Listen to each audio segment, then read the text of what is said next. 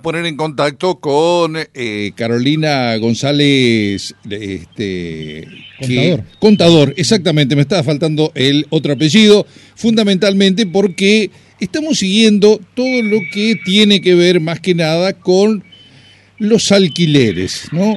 Y este es todo un tema que se puso en el tapete hace algún tiempito cuando se trató en la Cámara de Diputados y aparentemente todo quedó en la nada, ¿no? En un principio, pero ahora también está todo aquello que tiene que ver con lo que pasa en la Cámara de Diputados, pero de la provincia de Entre Ríos, con este proyecto, con esta iniciativa de ley de alivio para los inquilinos. Así que nos ponemos en contacto con ella y la saludamos en esta mañana de viernes. ¿Qué tal, Caro? ¿Cómo estás?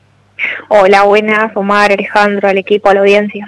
Bueno, por supuesto que nosotros estamos este, atentos y me interesaría conocer qué es lo que ha pasado desde ese momento en el cual salíamos al aire y hablábamos de lo que pasaba en la Cámara de Diputados de la Nación a lo que está ocurriendo hoy con esta ley de alivio. Sí, bueno, fue presentada en abril eh, por el diputado y lo que propone son tres puntos fundamentales. El primero es la extensión de lo que es la, mm, el sellado en ATER. Después tenemos por otro lado lo que es la mm, por otro lado lo que es que la compañía inmobiliaria la paguen los propietarios y ya no los inquilinos. Y eh, por otro lado fijar un tope máximo a, la, a lo que es esa comisión en un 4,15%. En este sentido estaría, la denominamos ley de alivio inmobiliario porque lo que sucede es que eh, las inmobiliarias resignarían un porcentaje muy, muy, muy chiquito de su comisión. Los propietarios también estarían poniendo de su parte, eh, que sería pagar eh, el servicio que ellos mismos eh, que ellos mismos solicitan a las inmobiliarias. Y por otro lado, bueno, la tercera pata que sería el Estado estaría resignando también un poquito, un porcentaje de lo que es la recaudación a través de ATER para el caso siempre en que sea una vivienda única familiar, ¿no? El alquiler de una vivienda familiar. Exacto. Bueno, todo esto que lo planteaste sobre mm, tres temas que tienen que ver con el Estado, los este, propietarios de viviendas, eh, las inmobiliarias.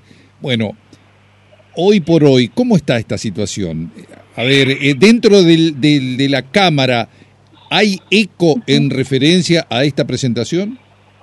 Mira, el proyecto fue presentado en abril y hasta este momento no ha sido tratado en comisiones, no tuvo movimiento, entonces por eso estamos saliendo públicamente a pedirle a cada uno de los diputados entrerrianos que ya que son los representantes del pueblo, que se pongan realmente esa camiseta de representantes del pueblo y que ante la situación gravísima que estamos pasando en el día a día económicamente, em, traten, hagan su trabajo y traten ese proyecto de ley. Desde abril que el proyecto está parado, entonces bueno, por eso es la, la difusión pública que estamos empezando a hacer, solicitando el tratamiento de ese, de ese proyecto de ley.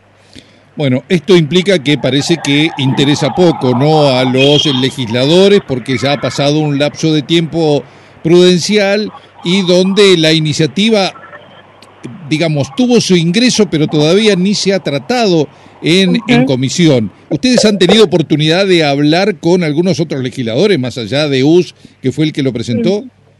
No, no, la verdad es que no, notamos un cierto desinterés y la situación realmente es eh, urgente, por eso lo exigimos de una manera pública, estamos eh, todos los sábados en la peatonal eh, repartiendo panfletos acerca de la iniciativa porque realmente eh, necesitamos que lo traten y es con urgencia, no, no podemos esperar un mes más porque realmente la situación de los inquilinos es grave, muy grave. Bueno, uno puede observar que a partir de todo este movimiento que se generó sobre la modificación de la ley de alquileres, prácticamente hasta el momento no ha pasado nada, todo sigue igual, más allá del movimiento que ustedes han generado, más allá de esta presentación aquí en la provincia. A ver, ¿qué se le puede decir hoy al inquilino que prácticamente no hay solución a, a, lo que eh, tiene que ver justamente con cada vez más alto los alquileres. Sí, mira, la verdad es que yo por ahí no quiero hablar mucho de lo que es la cuestión a nivel nacional, pero para que no se confunda, pero sí lo podemos tocar el tema. Eh, ayer se, dio a conocer el dato de la inflación, ¿no? Del último mes. Y nos da una inflación interanual del 70%, perdón que estoy en la calle. Sí, sí, está bien. nos, da, nos da una inflación interanual del 70%. Y bueno, el, el índice de actualización en este momento para los alquileres es del 60%, que si bien nosotros decimos sí, a ver, es alto el índice que nos da hoy en día la Ley Nacional de Alquileres, pero a ver, estamos por debajo de la inflación, así que ojo ahí, porque no, no es tan gravoso y aparte pensemos que durante un año tenemos ese precio congelado y no pagamos ningún precio de la economía congelado durante un año. Entonces es para replanteárselo, no es tan malo como nos lo pintan las inmobiliarias. Lo que pasa es que las inmobiliarias quieren esa modificación porque no es lo mismo cobrar una comisión cada dos años, que es lo que, lo que estaba planteado antes de la ley, que cobrar esta comisión cada tres años. Ahora, nosotros en ese en lo que es ese, ese contexto no nos metemos.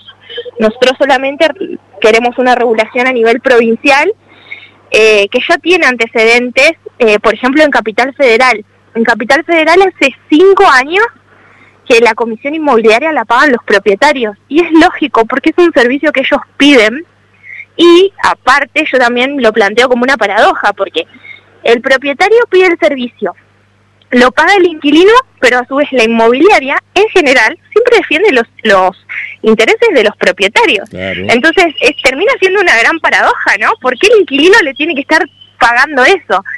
Y si uno se pone a compararlo, eh, bueno, en realidad yo estuve haciendo una investigación y no existe ninguna ley a nivel provincial que diga que la comisión inmobiliaria por la solicitud de este servicio de alquiler la tenga que pagar el inquilino. O sea, no está escrito en ningún lugar. Por ejemplo. Eh, está bueno que, digamos, puedas eh, dar a conocer esto, ¿no? Porque muchas veces pareciera como que este tipo de, este, mm, a ver, recursos que toma la inmobiliaria eh, tienen que ver justamente con alguna normativa y en este caso no hay ninguna que avale.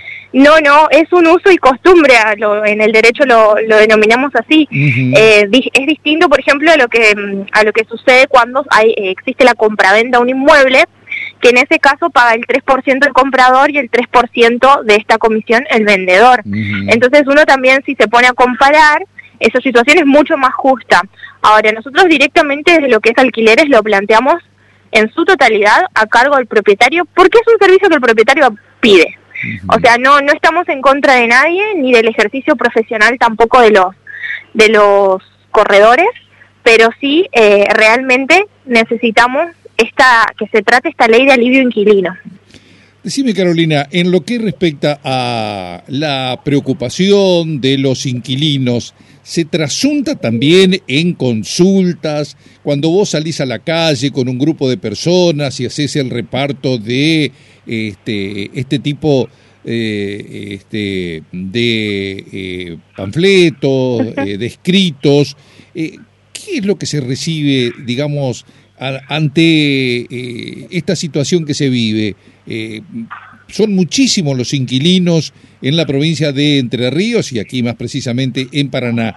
Hay como un estado de cierta bulia de, de los inquilinos ante lo que se vive. Sí, la verdad es que sí, a nosotros eh, cuando nos ponemos la gorra de inquilinos entre ríos y ya nos ven, eh, nos dicen, ay, mira, a mí me pasó tal o cual cosa, y me, aumentaron, no sé, de 50 mil pesos a 110, y vamos así, ¿viste? Con, esa, con ese tipo de cuestiones. Eh, y también te vienen y te plantean sus problemas particulares. Entonces, a raíz de eso, el sábado pasado, lo que decidimos es para este sábado, que de nuevo vamos a estar en la peatonal durante la mañana, en frente o sea, en la peatonal y Urquiza, sería peatonal y, calle España más precisamente, en la plaza, vamos a estar haciendo una especie de, consultorio gratuito para que si algún inquilino necesita asesoramiento, eh, voy a estar yo brindando ese asesoramiento. Bueno, es, importante esto, ¿no? Porque muchas veces los inquilinos no saben hacia dónde recurrir cuando hay algún tipo de inconvenientes en sus contratos. Bueno, y, digamos, todos los meses hay una renovación de contratos, ¿no? Está, y lo que uno observa mucho es lo que tiene que ver con que ahora los contratos son en negro. O sea, los contratos son entre el inquilino y el locador y, ya no hay un escribano de por medio, es simplemente, digamos, un acuerdo entre partes y esto implica que, a ver, son, este, em, digamos, inquilinos que están sujetos a la decisión estricta del propietario de la vivienda. Si un día quiere decir, mira, necesito la vivienda, este, las condiciones son estas. Y las condiciones son estas. Bueno, sí, por eso, nosotros tratamos de, a través de nuestras redes sociales, que la gente nos siga, porque nosotros ahí vamos tirando datos y, mm, y para nosotros la información realmente es poder. Entonces es muy importante que cada inquilino tenga la información de cuáles son sus, sus derechos para poder también defenderlos, porque si uno los desconoce no los puede defender.